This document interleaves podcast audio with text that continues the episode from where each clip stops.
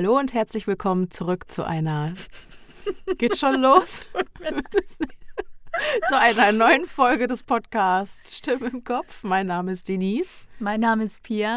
Und, und wir, wir sind, sind die Stimmen, die ihr gerade im Kopf habt. Pia muss direkt äh, lachen. Von Anfang an. Über einen alten Witz, entschuldigt bitte. Okay. Ja, wir mussten uns gerade kurz bevor wir auf Aufnahme gedrückt haben, noch an diesen einen Versprecher entsinnen. Den kennt ihr aber sogar aus den Outtakes. Genau, es ging, wir haben überlegt, wer als erstes vorgelesen hat in der letzten Folge. Und äh, der geneigte Hörer wird sich die Outtakes angehört ja, haben. Jedenfalls ging es um eine Sache davon. Genau. Wie dem auch sei. Völlig wurscht. Genau, schön, dass ihr wieder zuhört. Genau, hier sind wir wieder Pia und Denise. Das heißt, heute gibt es eine Creep Me Out Folge. Yes. Genau, wir haben beide Geschichten mitgebracht, die wir uns gegenseitig vortragen werden, mit dem Ziel, die andere in Angst und Schrecken zu versetzen. Was ja auch meistens ziemlich gut funktioniert. Ja, aber heute ist das Setting nicht so gruselig. Wir hatten schon, also bei der Zuhörerfolge, bei der letzten Folge, hatte ich richtig Schiss, weil wir da ja noch in unserem Quarantänehäuschen in Holland waren und da hast du noch die Jalousien runtergemacht. Nach weil, zehn Minuten Aufnahme, glaube ja, ich. Weil wir Angst hatten, dass da irgendeiner gleich am Fenster steht und ja. mal anklopft ja. und mal guckt, was wir da machen. Ja, oder vielleicht auch gar nicht anklopft, sondern nur so creepy start. oh Gott. oder das. Genau. Ja. Unser heutiges Thema, ich will noch nicht zu viel vorwegnehmen, wir reden im Anschluss noch detaillierter darüber, aber das heutige Thema passt sehr gut zum Oberthema der letzten regulären True Crime Folgen. Und die nächste Folge von der Creep Me Out Reihe, die knüpft auch in gewisser Weise wieder thematisch an die heutige an. Genau. Es ist ein großes Konstrukt. Es passt alles ganz gut zusammen. Wir haben ja gerade schon ausdiskutiert. Ich muss anfangen. Ich bin sehr gespannt auf deine Geschichte. Genau. Die ist dieses Mal nicht so plakativ, aber dafür nach einer vermeintlich wahren Begebenheit, so wurde sie zumindest überliefert. Geil. Also, ihr wisst ja, wie das ist. Im Internet, man weiß natürlich nicht, also, ob das so wirklich war, man weiß es nicht, aber die Dame hat anscheinend das Gefühl, dass ihr das wirklich passiert ist. Und ähm, genau, das ist aus einem Reddit, Subreddit, Thread nennt man das so in der ich Jugendsprache. Mhm. Äh, ich bin zu alt für sowas. Und äh, da habe ich das her und ist aus dem Englischen von mir übersetzt worden, aber ansonsten dementsprechend nicht mein geistiges Eigentum. Dann leg mal los. Ich bin sehr gespannt. Mach ich.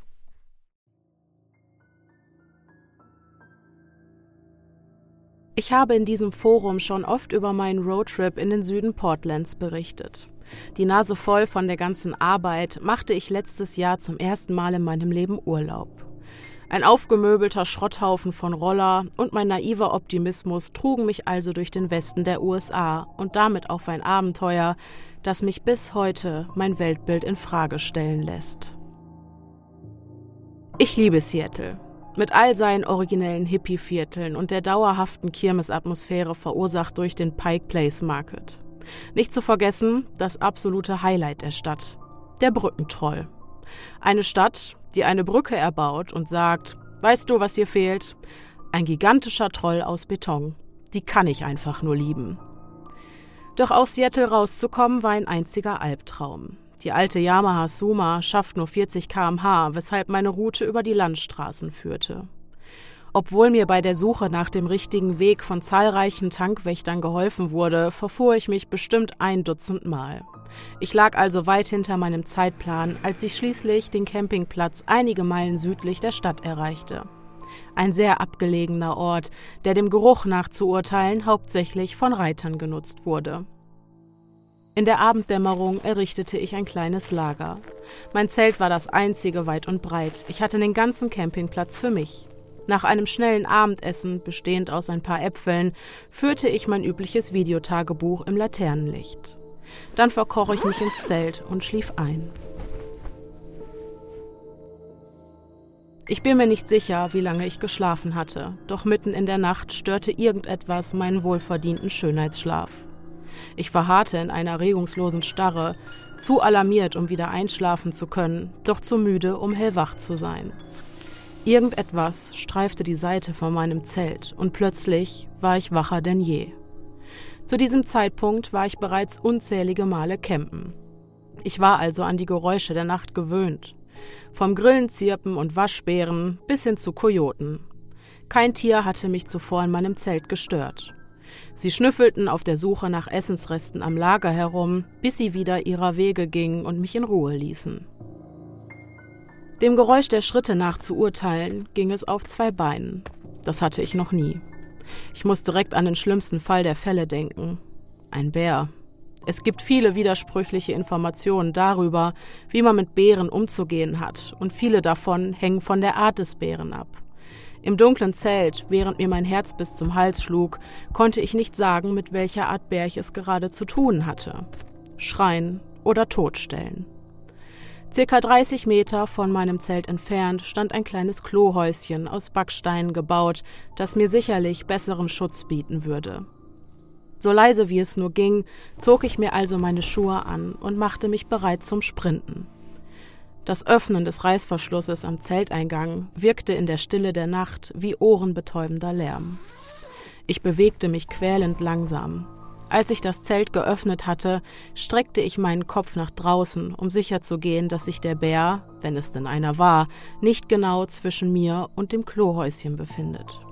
Mit der unglaublichen Beleuchtung der Milchstraße über mir konnte ich den Campingplatz bis zur Baumgrenze gut einsehen. Da draußen war rein gar nichts. Die Luft schien rein zu sein. Doch konnte ich spüren, wie mich etwas beobachtete. Es fühlte sich an, als würde ein Insekt meinen Nacken hochkriechen. Klar, sicher kann ich nicht wissen, ob wirklich etwas seine Augen auf mich gerichtet hatte, aber da draußen im Dunkeln, mitten im Nirgendwo, so ganz allein, das Gefühl ließ sich einfach nicht abschütteln. Immer noch in höchster Alarmbereitschaft schlich ich aus dem Zelt und versuchte dabei, den Kies unter meinen Füßen nicht zu laut knirschen zu lassen. Das Klohäuschen war immer noch meine beste Option. Die schwere Metalltür wurde von einem Stein aufgehalten, doch befand sich im Inneren ein Riegelschloss. Ich würde die Nacht also nicht nur inmitten des Geruchs von Pferdekot, sondern auch von menschlichen Exkrementen verbringen müssen. Na prima. Doch um nicht gefressen zu werden, schien mir das ein fairer Preis zu sein. Meine Hand berührte bereits den Riegel des Schlosses, als ich hinter mir das schreckliche Knirschen von schweren Schritten im Kies hörte. Ich trat gegen den Stein, der die Tür offen hielt, und schlug die Tür mit voller Wucht zu. In diesem Augenblick kümmerte es mich nicht mehr, wie viel Lärm ich verursachte. Was auch immer sich auf der anderen Seite befand, hatte Daumen. Etwas zog an der Tür, als ich gerade versuchte, sie abzuriegeln. Ich schaffte es, doch es war verdammt knapp. Oben in der Tür befand sich ein Metallgitter zur Belüftung des beengten Raumes. Durch das Gitter hindurch hörte ich ein schweres Atmen, das der Frequenz meines eigenen entsprach. Weil ich ein Idiot bin, lag mein Handy natürlich noch in meinem Zelt. Ich hatte also keine Ahnung, wie spät es war. Und dann überkam mich derselbe dämliche Impuls, der mich in erster Linie auch in diese Situation gebracht hatte. Ich musste es einfach wissen. Hallo? Stille. Vielleicht hatte man mich nicht gehört. Doch dann. Hallo? Ich hätte mir beinahe in die Hose gemacht, immerhin war ich an dem richtigen Ort dafür. Die Stimme war feminin, wie meine eigene, und ihr Klang war ein Schlag in die Magengrube. Ich kann nicht einmal genau sagen, was mich an ihr so sehr beunruhigte. Das Gefühl war, als ob man eine Treppe hinaufgeht, eine weitere Stufe erwartet, doch der Fuß ins Leere tritt. Oh, äh, tut mir leid, ich dachte, ich bin allein, sagte ich. Ich bin allein. Jede Silbe ging mir durch Mark und Bein. Tut mir leid, dass ich weggerannt bin. Ich hätte einfach nicht gedacht, dass noch irgendjemand hier ist. Tut mir leid, ich bin hier. Ihr würdet jetzt vielleicht denken, dass ich jetzt, wo ich wusste, dass es sich bei dem Bären lediglich um einen anderen Camper handelte, die Tür geöffnet hätte. Doch so war es nicht. Irgendein tief vergrabener Instinkt hielt mich davon ab, meine Hand vom Riegel des Schlosses zu nehmen. Du hast mich zu Tode erschreckt. Gibt es noch mehr Zeltplätze draußen im Wald oder sowas? Ich bin etwas. Es gibt noch mehr. Von diesen Worten wurde mir schlecht. Wieder kann ich nicht genau sagen, warum. Ich weiß nur, dass es so war. Der schlechten Grammatik nach zu urteilen, vermutete ich, dass Deutsch nicht ihre Muttersprache war. Musst du gehen? Also zur Toilette meine ich, denn ich werde hier noch eine Weile brauchen. Und das war keine Lüge. Selbst wenn es meine Mutter auf der anderen Seite gewesen wäre, hätte ich diese Tür nicht geöffnet. Du musst gehen. Ihr Deutsch schien mit jedem Satz besser zu werden. Irgendetwas daran kam mir komisch vor. Hör zu, es tut mir leid, wenn ich dich erschreckt haben sollte, aber du hast damit angefangen, indem du im Dunkeln um mein Zelt geschlichen bist. Ich werde also nicht rauskommen. Kannst du woanders hingehen? Ich verspreche, dass ich morgen früh weg sein werde. Ich wollte ja eigentlich nur in Ruhe schlafen. Du musst rauskommen. Ich verspreche, dass ich im Dunkeln schleiche. Morgen früh wirst du weg sein. Angst zementierte meinen Mund zu. Je mehr ich sprach, desto mehr tat sie es auch, und ich wollte die Stimme einfach nicht mehr hören. Ich weiß, dass sich das anhört, als wäre ich ein Spinner, aber ich hatte das Gefühl, dass ich sie mit Worten fütterte, und das behagte mir nicht. Derselbe Instinkt, der mich dazu brachte, endlich still zu sein, hielt mich auch davon ab, wegzulaufen. Ich hatte es entweder mit jemandem zu tun, dem es geistig nicht gut ging, oder es war etwas viel Schlimmeres.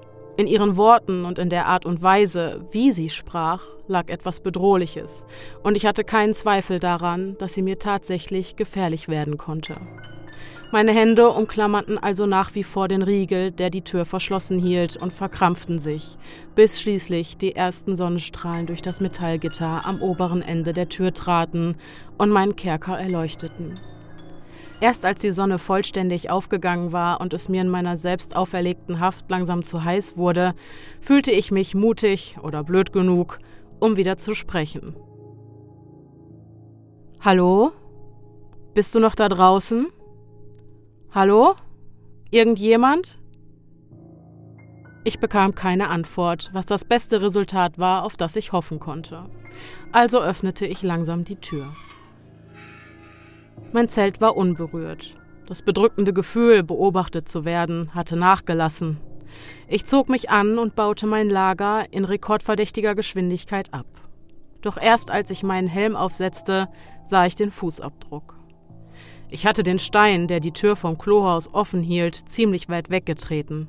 Er war direkt neben meinem Roller zum Liegen gekommen, und genau da befanden sich auch die klaren Umrisse des Fußabdrucks im feuchten Matsch. Natürlich musste ich mir das genauer ansehen, also ging ich hin. Kein menschlicher Abdruck, sondern eher der eines unbeschlagenen Pferdes oder einer Ziege.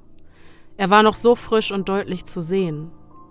Gestern Abend, als ich mein Zelt aufschlug, war er noch nicht da gewesen. Im weichen Schlamm vor der Tür des Klohäuschens waren dieselben Abdrücke, einige davon auf den Abdrücken meiner eigenen Schuhe. Wenn du nach dem, was auch immer es war, suchen willst, sei mein Gast. Doch sei vorsichtig mit deinen Worten und wähle sie da draußen mit Bedacht, denn ich habe mittlerweile rausgefunden, was mir an der Stimme so komisch vorkam, als ich zu Hause mein Videotagebuch angesehen habe. Es war meine eigene.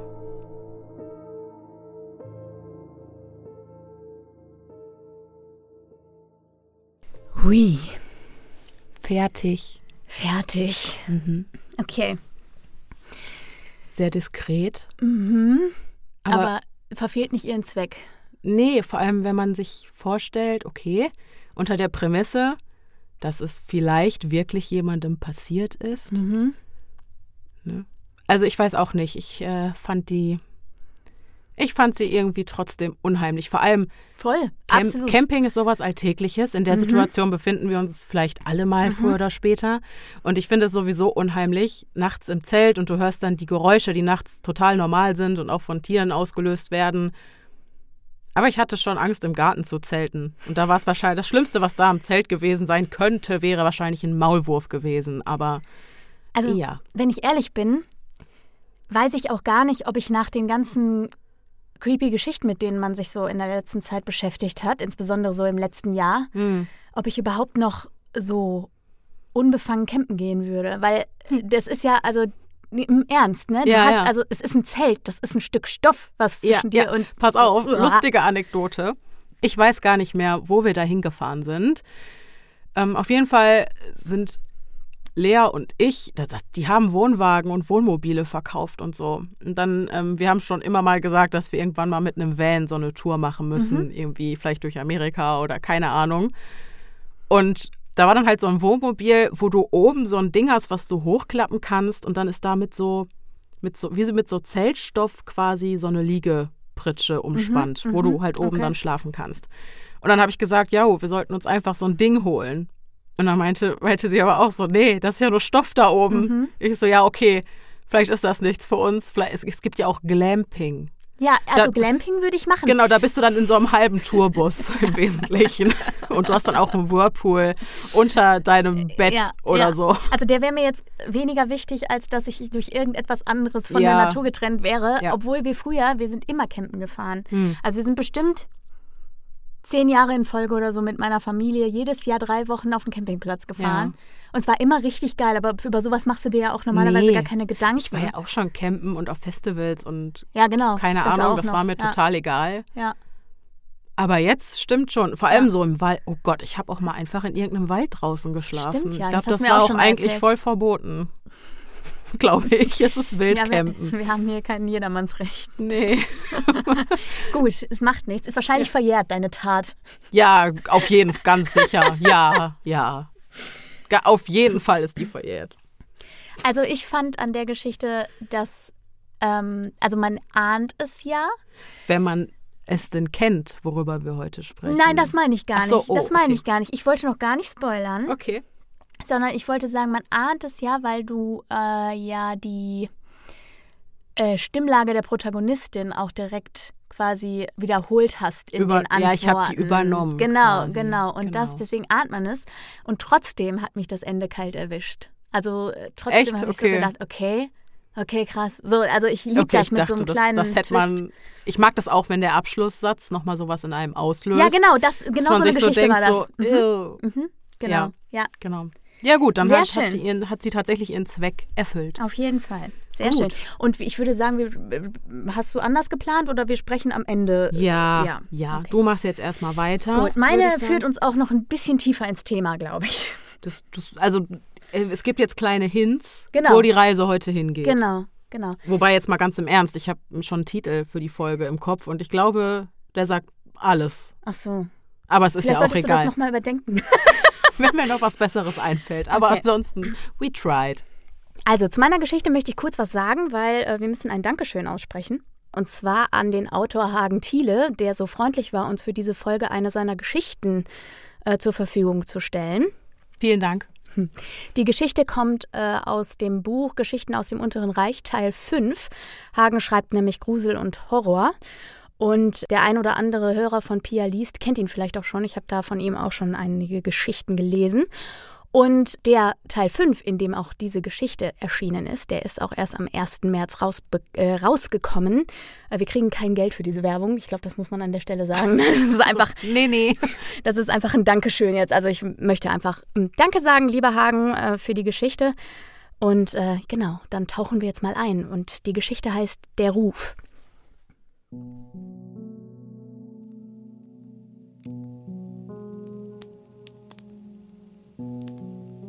Tim hatte jenen verhängnisvollen Punkt erreicht, an dem selbst der erste Schluck aus einem eiskalten Bierfahrt schmeckte. Dann habe ich wohl genug, dachte er und setzte die Flasche dennoch an den Mund, um einen weiteren Schluck zu nehmen. Das Ergebnis war identisch, es schmeckte nicht.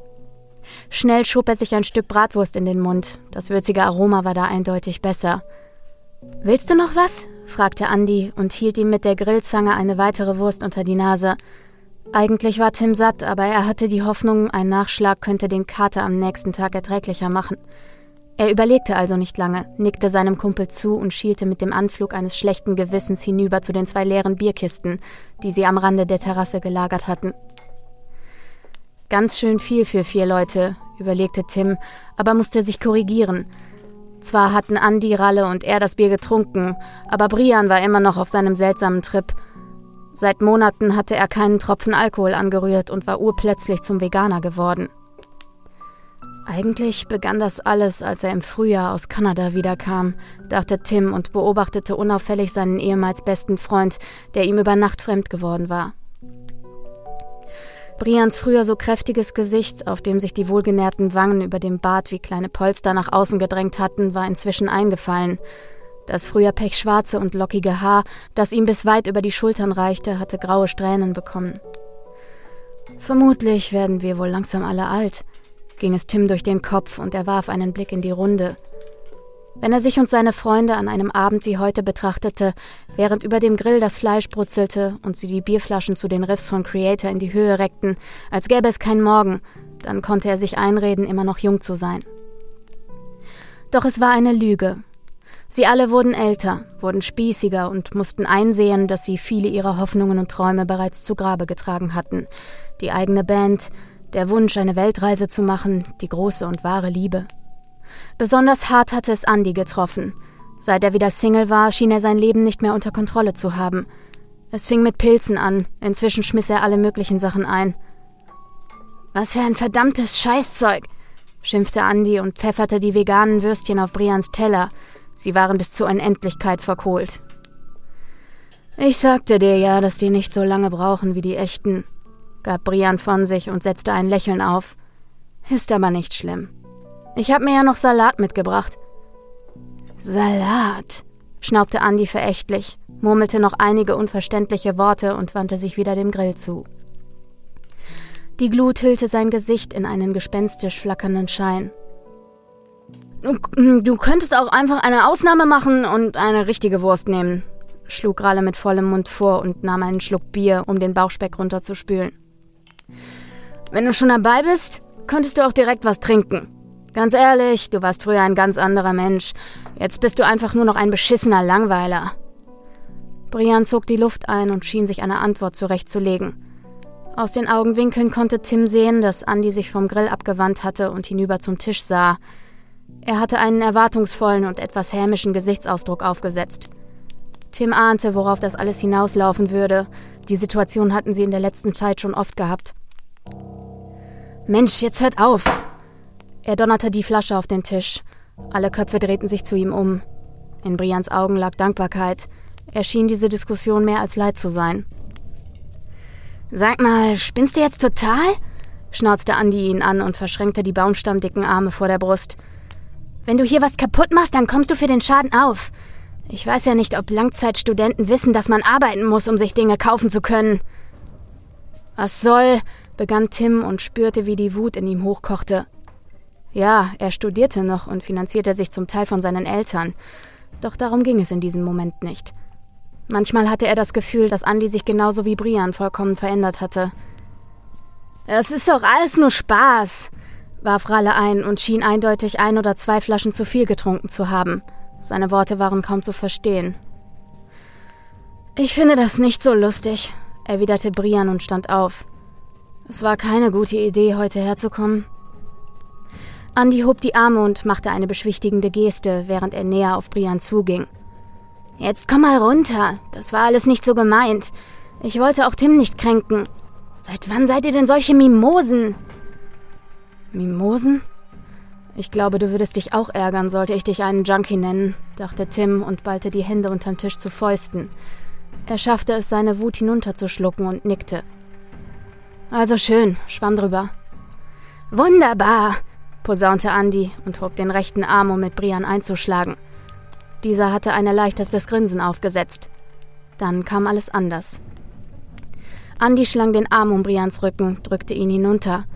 Die Kräfteverhältnisse waren so ungleich verteilt, dass der Hühne keine Mühe hatte, den gemeinsamen Freund auf der Tischplatte mit seiner Hand, die mehr eine Pranke war, zu fixieren. Rasend schnell schnappte er mit der freien Hand eine Wurst von Ralles Teller, der nur ungläubig dreinschaute. Keine Sekunde später hatte Andy seine Finger um Brians Kiefer geschlungen und drückte unbarmherzig zu, bis dieser einen Schmerzenslaut ausstieß. Diesen Moment nutzte Andy, um ihm die Wurst in den Mund zu stoßen. Na, lecker Fresschen für den Veganer, lachte er und ließ endlich von Brian ab, der sich über den Tisch beugte und die Wurst hochwirkte. Was ist in dich gefahren? rief Tim und schoss auf Andy zu. Dieser zeigte sich unbeeindruckt und baute sich bedrohlich auf.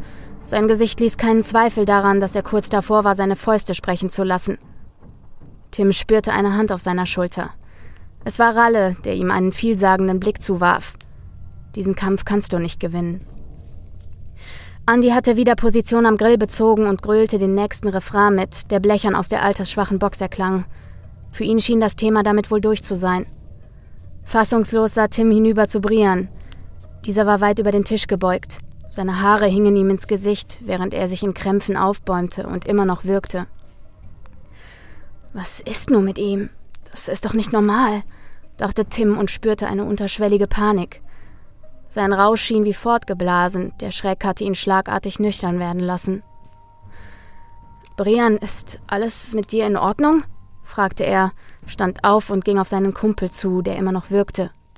Dieser wirbelte plötzlich herum und gab Tim, der ihm gerade die Hand auf die Schulter legen wollte, einen heftigen Stoß. Lasst mich in Ruhe, ihr verdammten Arschlöcher, fauchte Brian. Wurstreste flogen im hohen Bogen aus seinem Mund. Andi krakeelte, Ralle folgte dem Beispiel etwas später. Miese Wichser! brüllte Brian, ballte die Hände zu Fäusten und rannte davon. Wo willst du hin? rief Tim ihm nach, doch erhielt er keine Antwort mehr. Die Dunkelheit hatte ihn bereits verschluckt. Ach, lass den Spinner doch, murmelte Andi kopfschüttelnd und setzte sich eine Bierflasche an den Mund. Nachdem er einen tiefen Schluck genommen hatte, gab er ein zufriedenes Seufzen von sich. Der wird sich schon beruhigen und zurückkommen. Das war doch nur Spaß? unterbrach Tim den Hühnen und erntete dafür einen vernichtenden Blick. Unbeirrt fuhr er fort. Ich finde das nicht lustig. Na, dann solltest du deinen Humor vielleicht überdenken, erwiderte Andy und setzte einen lauernden Gesichtsausdruck auf. Nachdem er sein Bier abgestellt hatte, verschränkte er wie beiläufig seine Arme vor der Brust, bis der Stoff spannte. Kaum zu glauben, dass der mal normal drauf war, dachte Tim und schwieg. Nach langen Sekunden durchbrach schließlich Ralle die Stille und erzählte von einem neuen Album, das er sich vor einigen Tagen gekauft hatte. Tim hörte die Worte, nickte an den richtigen Stellen und gab mehrfach belanglose Kommentare dazu ab. Währenddessen schielte er hinüber zum Gartentor und wartete darauf, dass Brian zurückkehrte. Da sich Andys Schrebergarten direkt am Rande der Anlage befand, ragten angrenzend die Ausläufer des dichten Tannenhains auf. Wind spielte in den Bäumen, ließ die Äste und Nadeln rascheln und flüstern. Doch waren es wirklich die Tannen, die dort in dunkler Nacht leise wisperten? Hinter dem fernen Rauschen war noch ein anderer Laut verborgen. Ein hohes Wimmern, ein bitteres Wehklagen, ein Hörst du überhaupt zu? fragte Ralle mit einem genervten Ton und riss Tim aus seinen Gedanken. Das ist doch genau deine Musik. Tim schnitt eine Grimasse und sagte stockend Ich war in Gedanken, der Abend war lang. Pah, hab doch wenigstens die Eier und sag, dass du an Brokkoli Brian denkst, polterte Andi los und imitierte ein lautes Würgen. Wenn ich an den Spacken denke, kommt es mir hoch. Ich kann ihn das doch nicht einfach sagen lassen und gut ist. Ich muss ihm widersprechen. Und morgen kannst du zum Zahnarzt, weil er dir alle Zähne ausgeschlagen hat. Der Kerl ist doch nicht mehr ganz dicht. Mach noch etwas gute Miene zum bösen Spiel und dann ab nach Hause. Ich kann doch nicht. Der innere Zwiespalt geriet ins Stocken, als der Wind auffrischte und das Rauschen im Tannenhain anschwoll. Es war so laut, dass Tim das Gefühl hatte, am Rande einer Klippe zu balancieren, an der sich tief unten mit aller Gewalt das Meer brach. Ungläubig sah er Ralle und Andi an. Hörten sie das Rauschen denn nicht? Nein. Komm her. Sie mussten es doch hören. Wobei, es fehlte der Wind, der die Tannen klagen ließ. Wieso spürte er den Wind nicht auf der Haut? Wieso spielte er nicht in seinen Haaren? Bildete er sich das alles nur ein? Komm her. Sag mal, bist du jetzt der nächste Idiot, dem sie ins Hirn geschissen haben? bellte Andy und beugte sich über die Tischplatte an Tim heran. Sein Atem roch bitter, beinahe faulig. Die Tannen rauschten. Das Wehklagen schwoll an. Es dröhnte in Tims Ohren. Andys Mund, verzerrt zu einer wütenden Fratze, formte klanglose Worte. Komm her zu mir. Tim sprang auf und stürmte hinaus in die Nacht. Andys und Ralles laute Rufe ließ er genauso hinter sich wie das Licht. Etwas musste Brian zugestoßen sein. Etwas Schreckliches. Er hatte doch keine andere Wahl, als seinem Kumpel zu helfen. Schon bald hatte er die Gartensiedlung verlassen und überquerte das offene Feld. Die Tannen ragten wie dunkle Türme vor ihm auf, rauschten beängstigend, obwohl es absolut windstill war. Inzwischen waren die vereinzelten Lichter der Lauben, die Tim schon weit hinter sich gelassen hatte, so schwach, dass er nur noch wenig erkennen konnte. Er war allein in der Finsternis. Seine Schritte wurden zögerlicher. Komm her. Er sah sich hektisch um. Das unterschwellige Wehklagen, das zuvor nur undeutlich aus dem Rauschen herauszuhören gewesen war, glich nun einer Stimme, die er laut und deutlich hörte. Eine Gänsehaut breitete sich rasch auf ihm aus. Komm her. Aus den gesprochenen Worten waren Rufe geworden, die keinen Widerspruch erlaubten.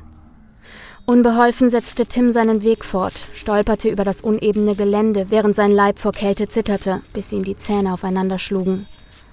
Ängstlich sah er zurück zur Gartenanlage, deren vereinzelte Lichtinseln ihn an den fernen Hafen in stürmischer See erinnerten. Nein, er durfte nicht weitergehen. Er wusste, dass ihm furchtbares Unheil drohen würde, sollte er nun nicht kehrt machen. Er blieb stehen. Atemwolken hingen als dichter Nebel vor seinem Gesicht und die feuchte Luft bildete Eiskristalle auf seiner Haut. Woher kam diese Kälte? Komm her! Doch der Ruf duldete keinen Widerstand. Es gab nur noch die Dunkelheit, die rauschenden Tannen und den Ruf, einen Ruf in bitterer, eiskalter Nacht. Und Tim folgte dem Ruf. Dann verschluckte ihn der Tannenhain, die Stämme sperrten jedes Fitzelchen Licht aus, sodass die Finsternis vollkommen war. Doch er brauchte kein Licht, um seinen Weg zu finden. Der Ruf zerrte an ihm, lotste ihn mit magnetischer Kraft unaufhaltsam dorthin, wo er zu sein hatte. Seine Schritte waren inzwischen schwer und kraftlos. Er prallte mit der Brust vor einen Baumstamm, taumelte weiter, immer tiefer hinein in den Wald. Die Baumreihen lichteten sich, Sterne funkelten am klaren Nachthimmel und erhellten die Freifläche vor Tim. Dort zeichneten sich die Umrisse einer menschlichen Gestalt ab, die reglos inmitten der Lichtung stand. Das Rauschen der Tannen verklang, Tims Herz raste. Komm her. Ich will nicht. Bitte. Ich will nicht, hauchte Tim in die eisige Nachtluft und spürte, wie die beißende Kälte in ihn hineinkroch. Die Luft brannte in seinen Lungen wie Feuer, Ungeschickt starkste er voran, setzte einen Schritt vor den anderen, spürte, dass seine Beine fast schon steif gefroren waren. Seine Knie knirschten, als er sich quälend langsam und doch unaufhaltsam der Gestalt, das konnte unmöglich Brian sein, näherte. Etwa zwei Meter vor ihr blieb Tim stehen. Die Kälte war nun unerträglich. Sie beherrschte all sein Denken. Jede schöne Erinnerung war verloren, jeder klare Gedanke unmöglich. Schließlich drehte sich die dunkle Erscheinung um. Es war Brian, und doch war er es nicht. Vor Tim stand eine wilde Bestie, die nichts Menschliches mehr an sich hatte. Ihre Klauenhand schoss vor und presste ihm die Kehle zu. Er riss seinen Mund zu einem stillen Schrei auf. Dann waren da nur noch Kälte, Dunkelheit und laute Fressgeräusche.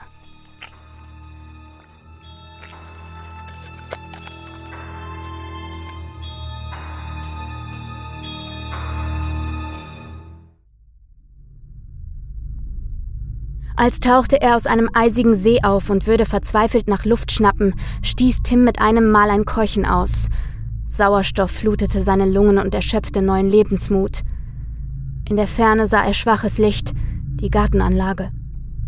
Langsam schleppte er sich dem matten Schein in der Ferne entgegen. Dort war das Feuer, und das Feuer würde die schreckliche Kälte vertreiben. Er musste es nur irgendwie erreichen. Seine Welt war nur noch ein stetiger Wechsel aus Dunkelheit und fahlen Lichtfetzen. Der Weg war anstrengend und die Kälte hatte ihn fest im Griff. Dennoch stand Tim schließlich der Schweiß auf der Stirn und er spürte, wie die salzige Flüssigkeit auf dieser zu Eis erstarrte. Immer wieder fielen ihm die Augen zu und er stolperte unkontrolliert vorwärts, kam sich wie eine Motte vor, die mit letzten Kräften verzweifelt auf das Licht zufliegt. Nicht etwa, weil sie es am Leben halten konnte, nein, weil sie keine andere Wahl hatte. Bildete er es sich lediglich ein oder bewegten sich in der Ferne schwarze Umrisse? Tim versuchte, die Augen zusammenzukneifen, um besser sehen zu können, doch scheiterte. Auch auf den Iriden hatten sich Eiskristalle gebildet. Was geschieht nun mit mir? Schreie, die dumpf an seine Ohren drangen, zogen seine Aufmerksamkeit auf sich. Er wollte seinerseits nach Hilfe rufen, doch auch die Lippen waren zusammengefroren. Ich kann mich nicht mehr spüren. Sein ganzer Leib schien wie aus Eis zu sein. Er geriet ins Straucheln. Die kristallenen Knie gaben ein beängstigendes Knirschen von sich, während die Schemen rasch näher kamen und ihre Rufe lauter wurden. Ohne Vorwarnung fiel Tim nach vorne und erneut verschluckte ihn die Dunkelheit.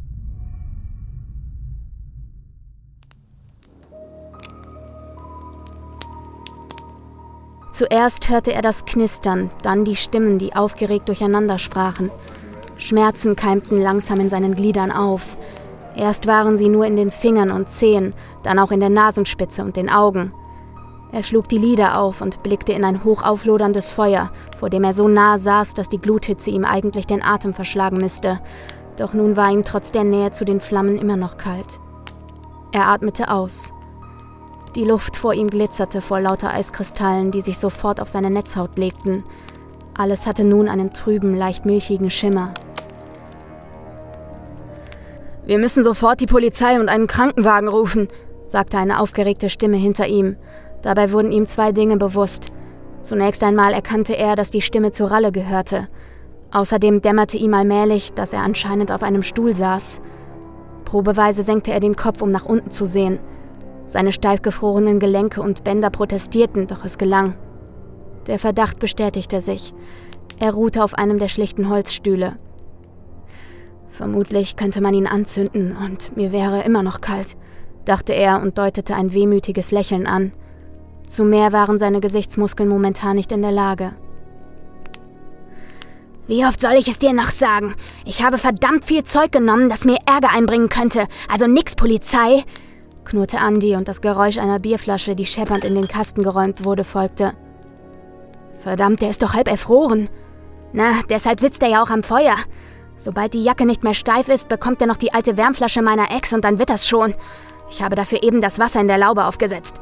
Damit wird das im Handumdrehen in Ordnung kommen. Eine Wärmflasche? Hätte Tim gekonnt, hätte er bei der bloßen Vorstellung, dass der Muskelberg von Andy ihm eine Wärmflasche bringt, lauthals losgelacht. Doch war ihm weder zum Lachen zumute, noch glaubte er ernsthaft daran, dass er dazu gerade in der Lage sein könnte. Ich fürchte, ich könnte gerade nicht einmal aufstehen, wenn mein Leben davon abhängen würde. Plötzlich erschien Ralle in seinem Sichtfeld. Er war kreidebleich und hatte die Augen weit aufgerissen. Komm her, Andy, lass uns noch mal mit dem Mantel gucken. Tim sieht auch schon viel besser aus. Ich glaube, er ist sogar wach. Ja, ich schaue dich direkt an, dachte er, und ihm wurde bewusst, dass seine Augen vermutlich durch die Eisschicht so getrübt waren, dass die beiden es nicht erkennen konnten. Andi, hör mir zu, wir müssen den Notarzt rufen. Wenn das rauskommt und er abnippelt, dann ist das unterlassene Hilfeleistung.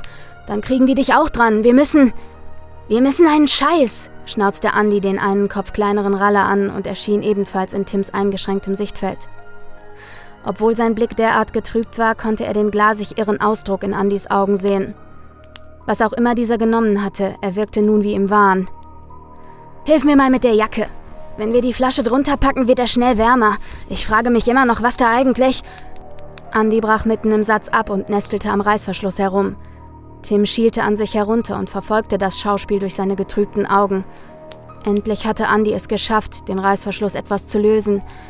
Glied für Glied glitt dieser nun auseinander. Ah! stieß Ralle hervor, der sich ebenfalls näher herangebeugt hatte. Was ist das nur für ein widerlicher Gestank? Der gute Tim muss wohl öfter ein Bad nehmen, erwiderte Andy und seine Stimme hatte nun einen anderen Tonfall angenommen. Die großspurige Selbstsicherheit war verschwunden und an ihrer Stelle klang leise die Angst hervor. Tim merkte, wie er unruhig wurde. Der Schrei lag auf seiner Zunge, wollte hervorkommen und gehört werden, doch seine Lippen waren versiegelt. Was für ein Scheiß ist das? flüsterte Andy mit heiserer Stimme, als die Jacke schließlich knirschend nachgab. Darunter kamen grobe Eisplatten zum Vorschein, die rötlich schimmerten. Vom Blut, erkannte Tim und wollte nicht mehr hinsehen, doch es war schon zu spät. Er hatte bereits zu viele Details erkannt. Die Abdrücke gewaltiger Zähne, die ausgefransten und gefrorenen Wundränder, das gewaltige Loch, das mitten in seinem Bauch aufklaffte, und die Rippen, die gespenstisch aus dem Eisfleisch hervorragten. Ich müsste tot sein. Ich müsste tot sein. Ich müsste. Andys und Ralles Schreie beendeten Tims gedankliche Spirale. Beide waren wie vom Blitz getroffen aufgesprungen und einige Schritte zurückgewichen. Ralle musste sich übergeben. Andi schüttelte in Endlosschleife den Kopf. Ein schneidender Wind peitschte über die Terrasse, das Feuer erzitterte und für den Bruchteil einer Sekunde war es stockdunkel. Dann fehlte von Ralle plötzlich jede Spur. Was zur? presste Andi hervor, bevor ihm die Stimme versagte. Aus der Dunkelheit drangen klägliche Schreie und grässliche Kaugeräusche hervor. Andi machte ruckartig kehrt, um davonzulaufen. Im selben Moment schoss etwas aus dem Zwielicht hervor und riss ihn mit spielerischer Leichtigkeit von den Füßen. Es ging so schnell, dass Tim kaum etwas erkennen konnte. Noch einmal gellten aus der Finsternis laute Todesschreie. Danach folgte Stille. Nur das Feuer knisterte vor sich hin. An jener Grenze zwischen Licht und Dunkelheit, wo der Feuerschein den Kampf gegen das Schwarz verlor, bewegte sich ein Schatten. Er stolzierte mit ausladenden Schritten entlang dieser imaginären Linie. Mein Hunger ist für heute Nacht gestillt, sprach eine Stimme, die uralt und böse klang. Vielleicht lässt dich das Feuer diese Nacht überstehen. Sollte dem so sein, dann werden deine Wunden heilen. Doch du wirst einen schrecklichen Hunger spüren. Einen Hunger auf Fleisch, einen Hunger, den du nicht kontrollieren kannst. Ebenso wird dir immer zu kalt sein, denn jene Kreatur, zu der du werden wirst, besitzt kein Herz. Dort, wo es schlagen müsste, ruht lediglich ein fauliger Eisklumpen, der nur durch die Gier nach Fleisch am Leben gehalten wird. Der Schatten trat näher und Tim erkannte Brians Gesicht, das Blut überströmt war. Selbst seine Haare und sein Bart waren so voller Blut, dass es in langen Bahnen von ihnen herablief. Seit ich in Kanada war, habe ich mich gegen diesen Hunger gewehrt, zischte Brian und gab einen verächtlichen Laut von sich. Dabei glaube ich seit heute, dass es genug Futter gibt, welches sein Schicksal verdient. Mit diesen Worten entfernte er sich langsam und wurde schließlich eins mit der Schwärze. Tim saß immer noch da, zur Regungslosigkeit verdammt. Das Feuer prasselte und Funken stoben auf, als einige der Holzscheite krachend auseinanderbrachen. In langen Bahnen kräuselte sich der Rauch in den Nachthimmel, Inzwischen war das Firmament klar und gab den Blick auf Tausende von Sternen frei. Mit diesem Bild vor Augen schwanden ihm die letzten Kräfte und alles wurde dunkel.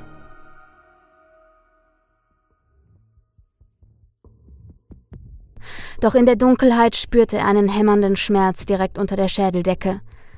Tim riss die Augen auf. Im ersten Moment war er zu überrascht, um sich darüber zu wundern, dass er dazu wieder in der Lage war. Mehr noch, es war inzwischen hell. Das Licht eines fahlen Morgens im Spätherbst schimmerte schwach durch die graue Wolkenschicht am Himmel. Tim hob ungläubig die Hände empor und stieß ein erleichtertes Seufzen aus. Seine Haut war zwar noch immer leicht bläulich verfärbt, aber die dicke Eisschicht war verschwunden. Vielleicht lässt dich das Feuer die Nacht überstehen.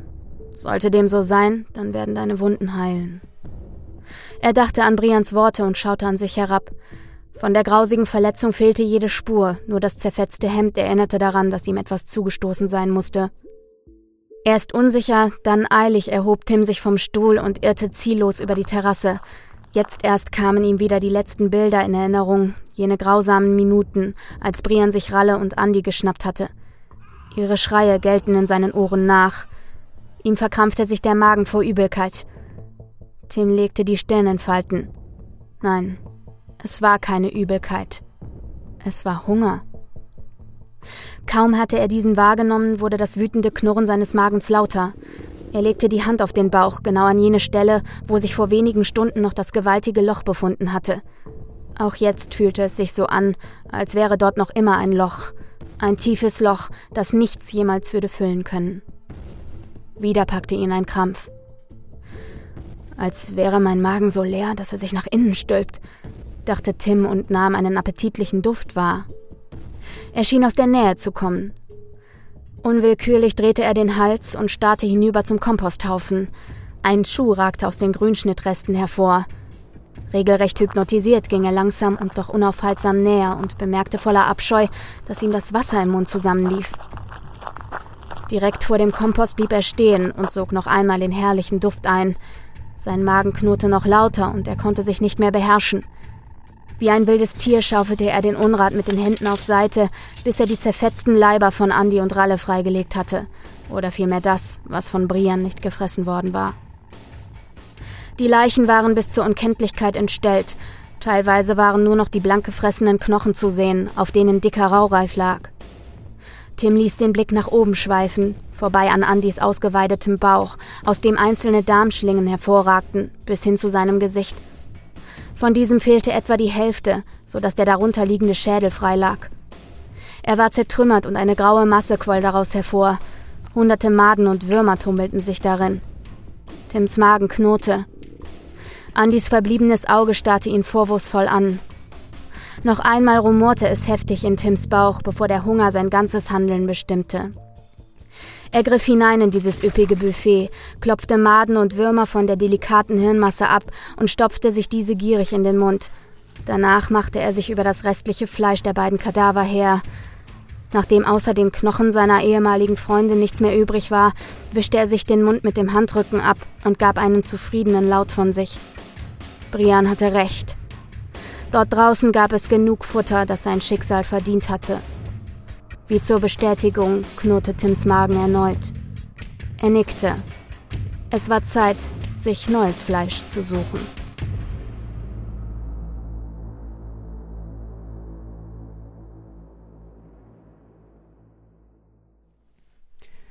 Das war deutlich plakativer, aber so unfassbar gut geschrieben. Ich finde die auch, ich fand die auch ja. richtig geil einfach. Ja. ja.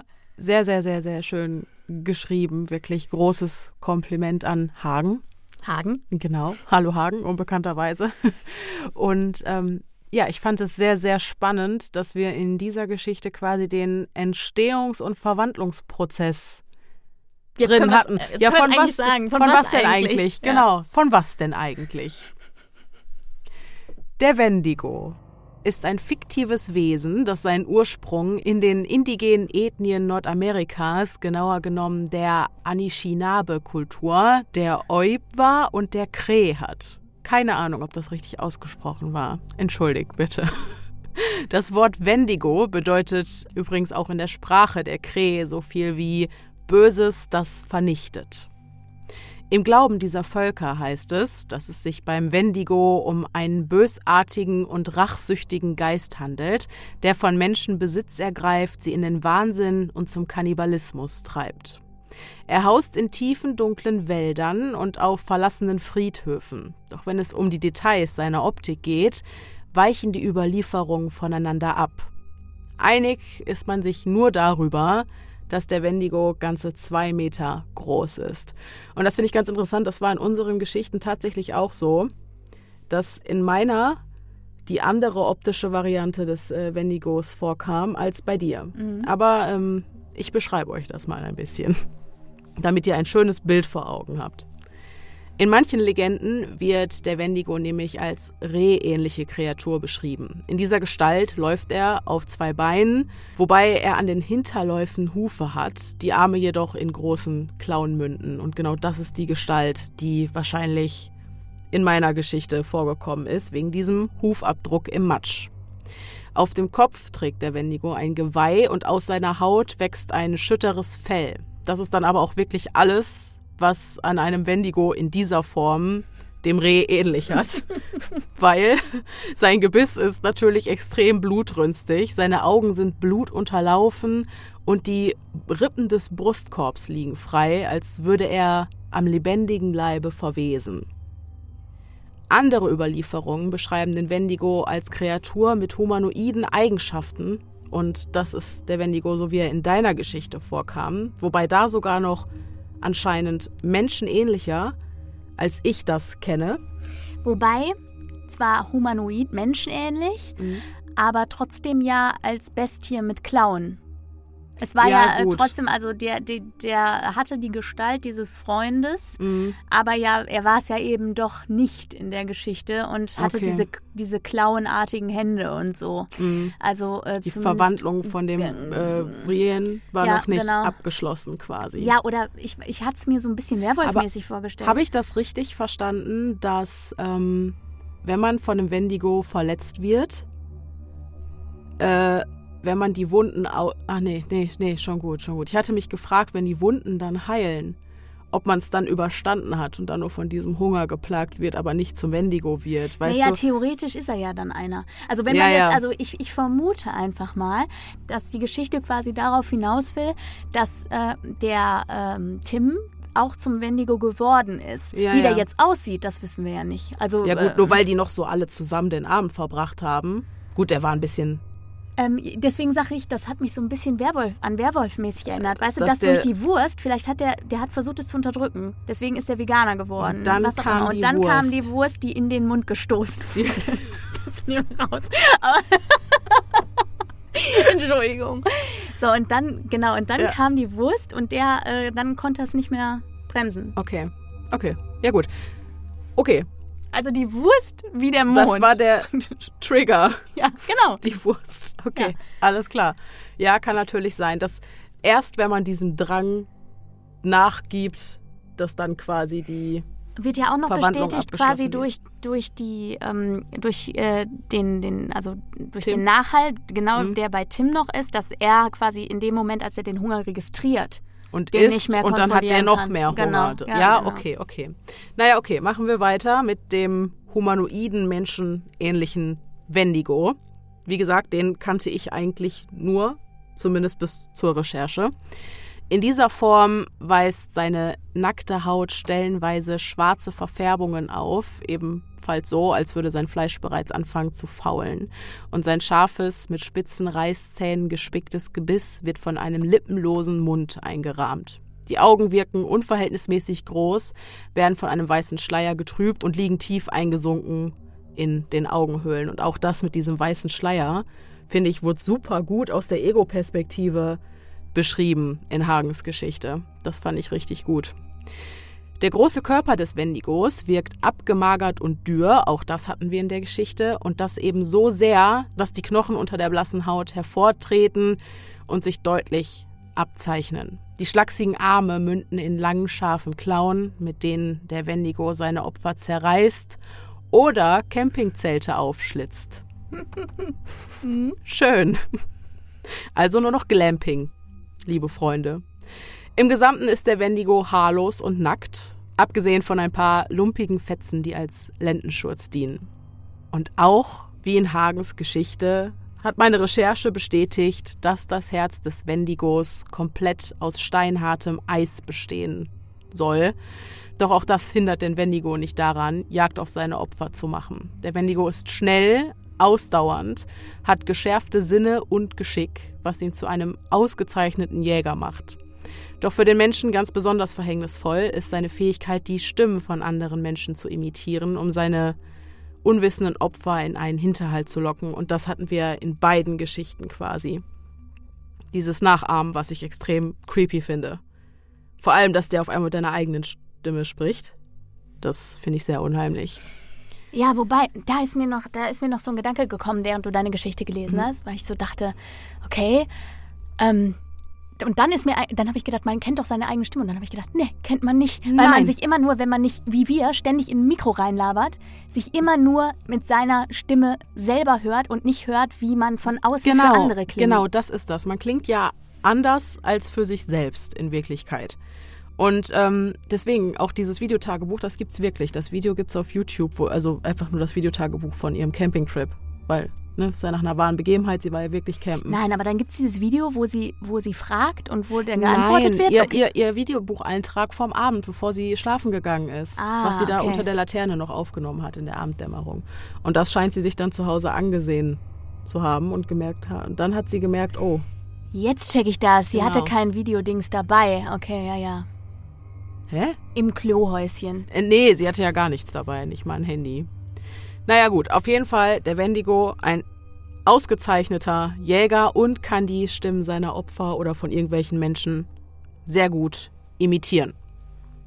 Bis die Dunkelheit über das Land hereinbricht, steigt der Wendigo dann einsamen Wanderern nach, so sagen es die Legenden, und sobald es dunkel ist, überfällt und frisst er sie. Alternativ sei er aber auch dazu in der Lage, mittels mächtiger Magie oder Zauberei von seinen Opfern Besitz zu ergreifen und sie auf diesem Wege in den Wahnsinn zu treiben oder zu seinen Jagdbegleitern zu machen. Das hat Brienne ja vielleicht so ein bisschen mit Tim machen wollen. Wenn es ums Jagen geht, hat der Wendigo also so gut wie keine Schwächen. Nicht mal Waffen wie Messer oder Schusswaffen können ihm etwas anhaben.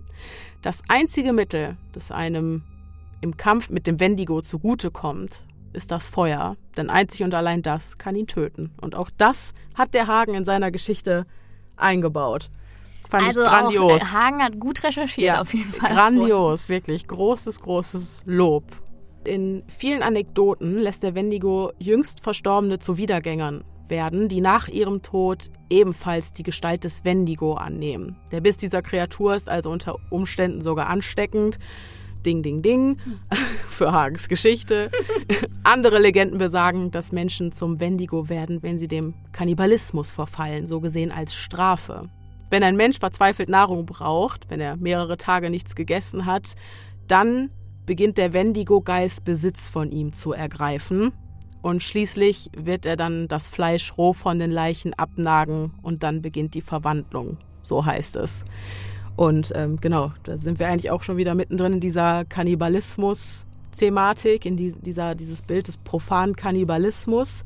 Und da gibt es tatsächlich anscheinend also viele Sagen, die wirklich ja, das mit einem bösen Geist in Verbindung bringen oder sogar sagen, du wirst quasi bestraft dafür, indem du selbst zu dieser Kreatur mit diesem unstillbaren Hunger wirst. Das finde ich ganz interessant. Da sieht man auch wieder, wie alt das Motiv des Kannibalismus eigentlich ist. Oder dass sich quasi dadurch die Wandlung vollzieht. In dem Moment, wo man, das passt ja auch wieder zu mhm. dieser Sache mit dem, du fängst einmal damit an. Genau, ne? ja, ja, ja, genau, ja. Dann die Verwandlung hatten wir eben schon relativ genau beschrieben in deiner Geschichte, aber noch mal kurz. Zuerst verändern sich die Augen und werden weiß und milchig, ebenso wie die Haut, welche sich kreidebleich färbt und dick und ledrig wird. Und genau deswegen kann man den Wendigo mit regulären Waffen auch nicht verletzen. Dann werden die Zähne lang und spitz und die Kreatur beginnt zu wachsen, wobei sich die Haut dann über die Knochen spannt und alle Haare fallen aus. Deswegen, ich glaube, wenn also ich glaube nicht, dass der hin und her shiften kann zwischen normaler mhm. Gestalt und mhm. Wendigo-Gestalt. Mhm. Ich glaube, das ist einfach so ein Prozess und der vollzieht sich in dieser Sage. Hey, eigentlich war das ja überleg mal, jetzt, jetzt checke ich das überhaupt erst. Ich habe ja überhaupt nicht recherchiert, muss ich ja zugeben. Mhm.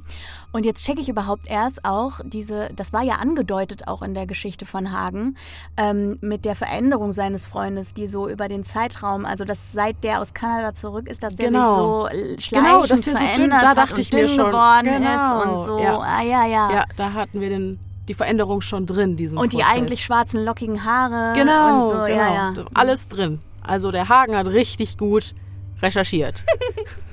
Und ähm, ja, auch hier habe ich mich wieder so ein bisschen nach dem wahren Kern dieser Geschichte gefragt, ob es da einen gibt. Ist ja oft so. Tatsächlich habe ich jetzt so konkret keinen gefunden. Ich könnte mir halt eben wirklich nur vorstellen, dass es halt wirklich, weil Kannibalismus so ein Nahrungstabu ist und so, dass daraus irgendwie diese Sage rund um den Wendigo entstanden ist. Aber man muss ganz ehrlich sagen, also der Wendigo, das, das, das, das, haben, das haben die tot ernst genommen. Das, das war kein Spaß für die, weil Geschichten und Legenden über den Wendigo werden halt in diesen indigenen Ethnien schon seit Urzeiten überliefert. Und gerade deswegen, die Menschen damals sind auch immer nur in kleinen Gruppen losgezogen, um in den Wäldern zu jagen. Und wenn ein Stammesmitglied nicht von der Jagd zurückkehrte, wurde eben dafür dann der Wendigo in der Regel verantwortlich gemacht. Das war für die eine reale Sache, eine reale Angst.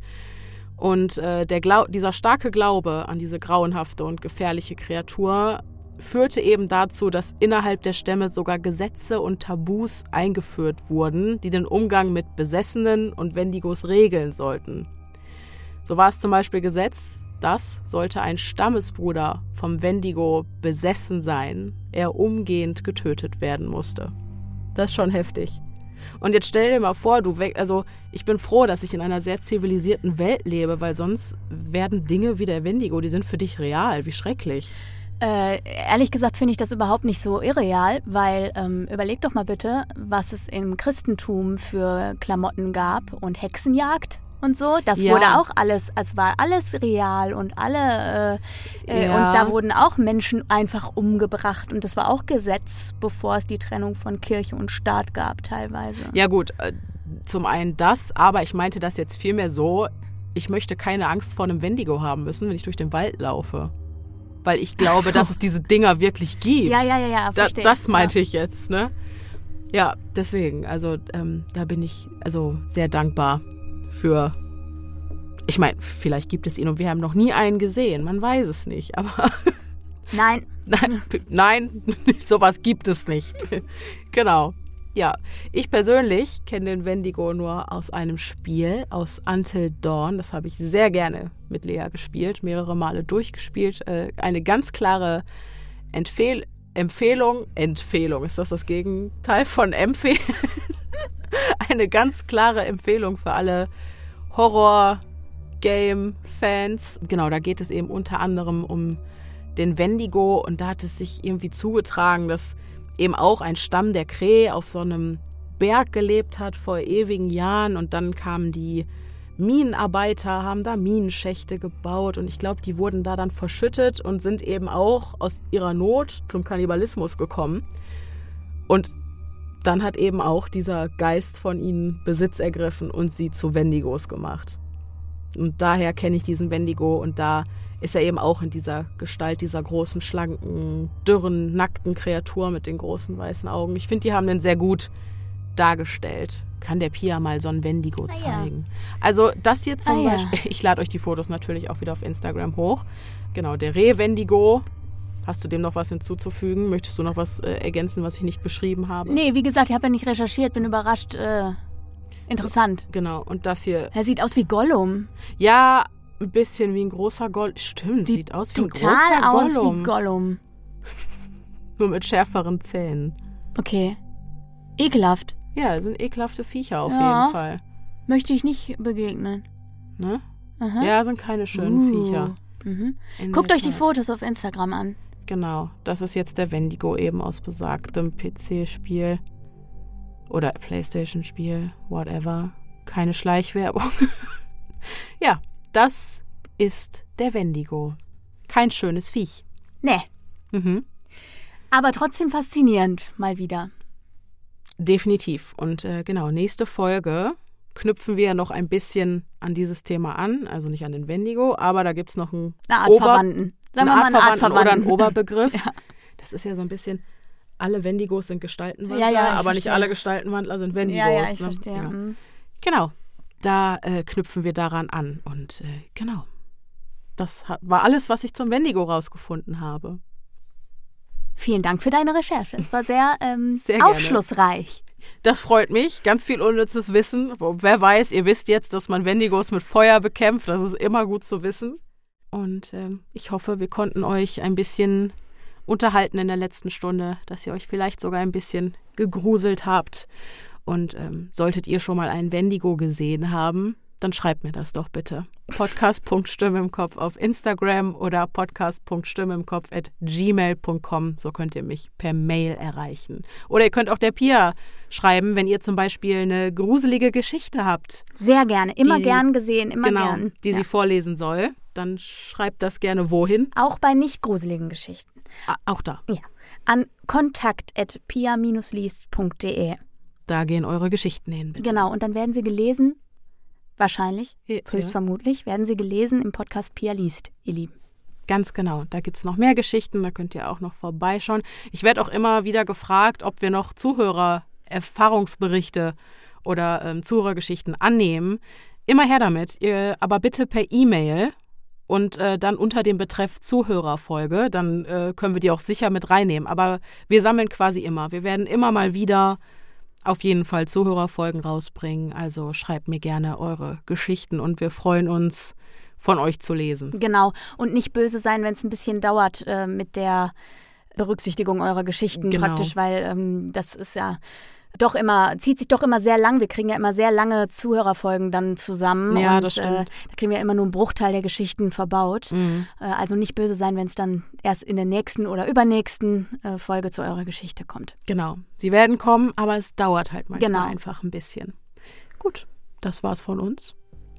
Ich hoffe, ihr hattet eine schöne, gruselige Stunde. Genau. Und dass wir uns beim nächsten Mal wieder hören.